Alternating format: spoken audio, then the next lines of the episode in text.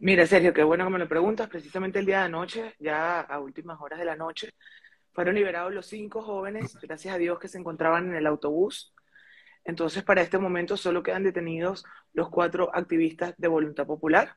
Eh, eh, después de una larga lucha de sus familiares, de los nueve, en este sentido, pues al fin lograron, eh, se, liberaran esos cinco jóvenes la noche de ayer desde la sede del DGCIN pero bueno, ahora este, queda como muy marcado y claro por dónde van los tiros.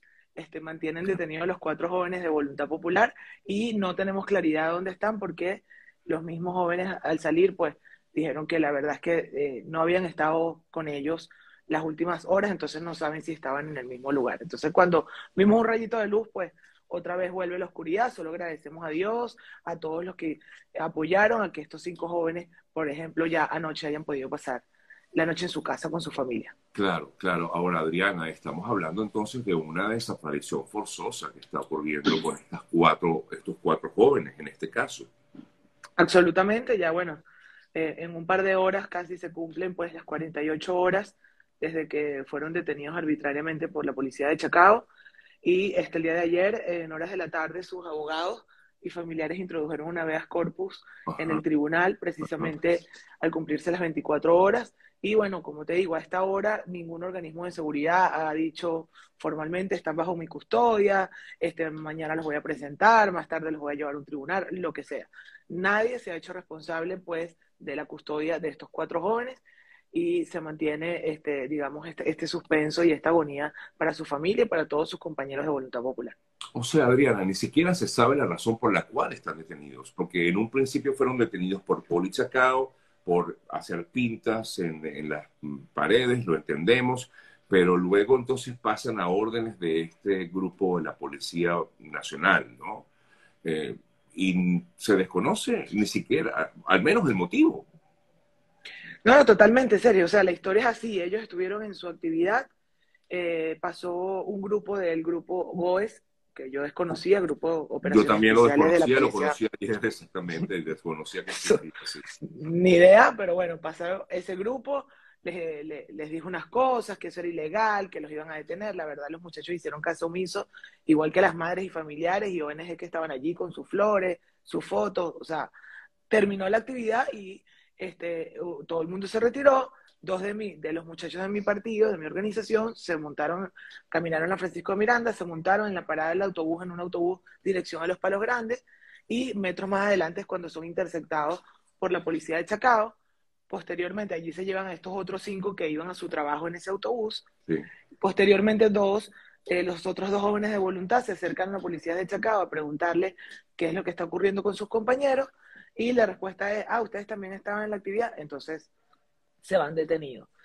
Ahora, tú me dices el por qué. Mira, las pintas estaban antes de que la actividad estuviera allí. Okay. Eh, los grafitis no están sobre eh, el, la obra del maestro Arbelo para nada, están a unos cuantos metros este, antes de eso, no las hizo nadie de los que estuvieran en la actividad, sin embargo, pintar una pared tampoco es un delito, en todo caso es una falta, y amerita una multa, una charla, eh, un trabajo social, anda y pinta la pared, en fin, eso, sería este, lo pertinente en ese caso, ¿no?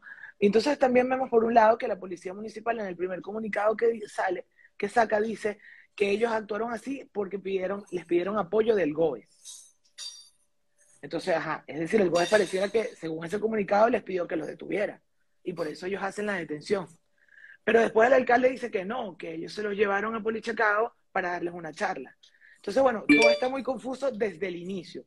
Nosotros porque, claro, tenemos testigos presenciales del autobús que vieron todo lo que ocurrió y los otros dos muchachos nos pudieron informar al momento que estaban siendo detenidos.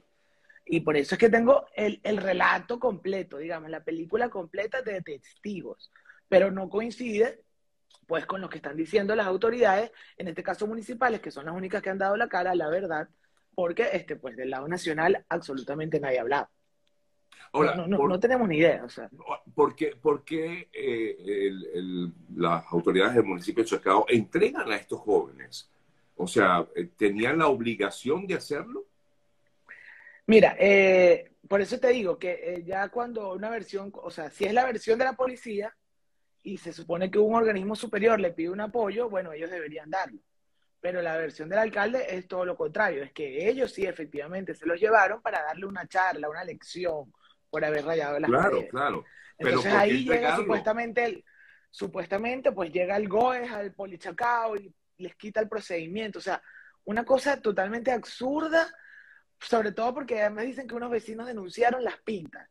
Es imposible que unos vecinos, por lo menos a esa hora, haya denunciado las pintas, porque entiendo que las pintas se hicieron en tempranas horas de la mañana, probablemente en la madrugada, un grupo que se identifica como la resistencia, o sea, nada, nada totalmente distinto pues a lo que está ocurriendo en la actividad de conmemoración de Neomar Lander. Entonces, obviamente el miedo en este momento eh, es inmenso porque sabemos lo que son capaces, ya marcaron el terreno, ya filtraron y cejaron a los de voluntad popular y de aquí en adelante pues este podría venir cualquier acusación eh, absurda, sembrar cualquier cosa. Gracias a Dios desde el primer momento la opinión pública y, los organismos internacionales saben lo que ocurrió, el propio alcalde echó el cuento, es decir, no pueden decir que ahora estos niños no se tenían droga, R15, bombas, lo que sea. cualquier cosa pueden argumentar, exactamente, que es lo más triste de todo, pero eh, yo me imagino, ya en este caso, eh, Adriana, estamos hablando eh, también de, vulneración de derechos humanos, porque no se conoce su paradero, se desconoce totalmente.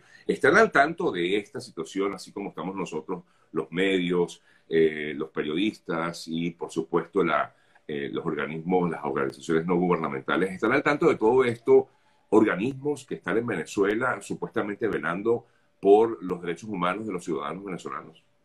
Sí, particularmente el momento que ocurrió la detención de Carlos y Luis, que fueron los últimos en ser detenidos, me comuniqué inmediatamente con la oficina de la alta comisionada aquí en Caracas, eh, les di todos los datos, ellos incluso llamaron a los testigos y eh, brindaron declaraciones ante esta oficina, los testigos de lo que ocurrió. Así que desde el primer momento ellos están al tanto de todo. Eh, eso, eso, eso se funciona así, pues uno les, les da la información, les pone las herramientas para que ellos puedan hacer su investigación y ya pues no, no, no hay manera de que, digamos, ¿cómo va? Eso no existe, ¿no? No, claro, por supuesto, por supuesto. Uno hace su trabajo y de ahí en adelante ellos, pues con toda la prudencia y lo que corresponde, hacen, hacen lo, conveniente. Ahora, mientras tanto, la familia de estos jóvenes, me imagino la angustia, el no saber dónde están y también el riesgo que eh, implica, porque sabemos que muchas veces, en muchas oportunidades, eh, porque ni siquiera una fe de vida se da a estos jóvenes, no sabemos ni cómo se encuentran, ni en qué condiciones están, si están siendo o no interrogados y de la manera en que estarían interrogados. O sea, hay, una serie de, preguntas que nos hacemos ¿no? al respecto. Claro, claro, es que es lo que te digo, pues hay un patrón aquí de, conducta reiterado con respecto a la tortura, la desaparición forzada, a, sacarle testimonios falsos este, a, punta de tortura a, los presos políticos y, evidentemente, pues, o sea, queremos pensar que están en las mismas condiciones en las que salieron ayer los cinco muchachos, quienes informaron pues que estaban bien, que no habían sido golpeados, que les habían dado comida. Esperemos que este sea el caso de los cuatro activistas, pero no tiene ningún sentido y no hay concordancia alguna en que ellos hayan ido a parar a una sede como la del DGCIN, una policía política de carácter militar. o sea, cuando estaban, en todo caso, si fuese lo que ocurrió, que no es verdad, unos grafitis en una pared. O sea, es totalmente distorsionado. Por eso, a la espera este, de lo que pueda ocurrir, aprovecho este espacio para hacer un llamado a todos los venezolanos, a todos los medios, a todos los organismos internacionales, a que alcen su voz, a que vean lo que está ocurriendo. En Venezuela nada ha cambiado, se siguen violando los derechos humanos, cada vez es peor. Este, y, y, se mantiene ese patrón del silencio, de la tortura, de la hazaña contra las organizaciones políticas, contra la juventud venezolana, pero sobre todo contra las familiares de esos jóvenes que no tienen la culpa y que tienen derecho a saber dónde está su hijo y por qué está allí. O al menos llevarle una arepita, una sopa, permitirle verlos cinco minutos, eso es lo que dice la ley y nada de eso nuevamente está ocurriendo en Venezuela.